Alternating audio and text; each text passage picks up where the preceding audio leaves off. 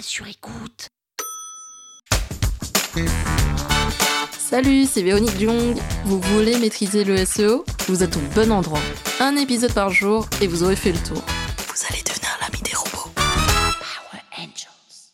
En SEO, lorsqu'on voit encre de texte externe, cela veut tout simplement dire comment est-ce que les autres personnes, les autres sites web extérieurs aux nôtres parlent de nous. Si je dois résumer le sens de l'encre de texte externe, c'est un petit peu bah, comment est-ce que les autres parlent de moi, comment est-ce que les autres euh, vont me décrire ou comment ils vont me désigner.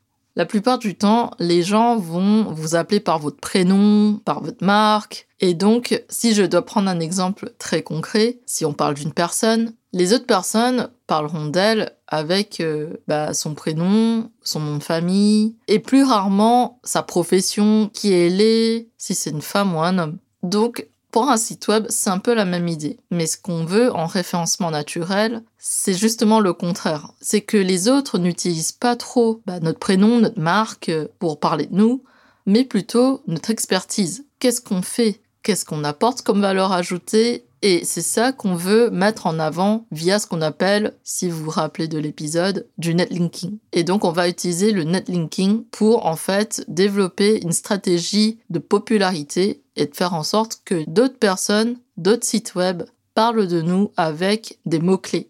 Et les mots-clés, bah, souvent ce ne sont pas des noms propres. Justement, nous, on cherche à avoir les noms communs, et ce sont ces noms communs qui vont nous permettre de bien remonter dans les résultats de recherche de Google.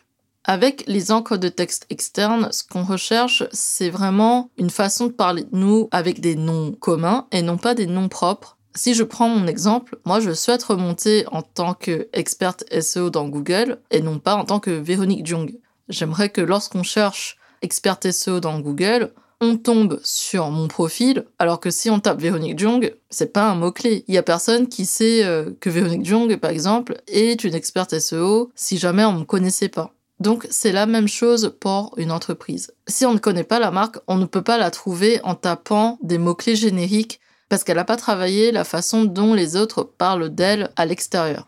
L'idée est donc vraiment d'utiliser des mots-clés génériques et de demander aux autres personnes qui parlent de nous d'utiliser justement ces termes génériques pour nous désigner et non pas d'utiliser la marque, le branding, euh, le site web ou autre, mais vraiment des mots-clés génériques.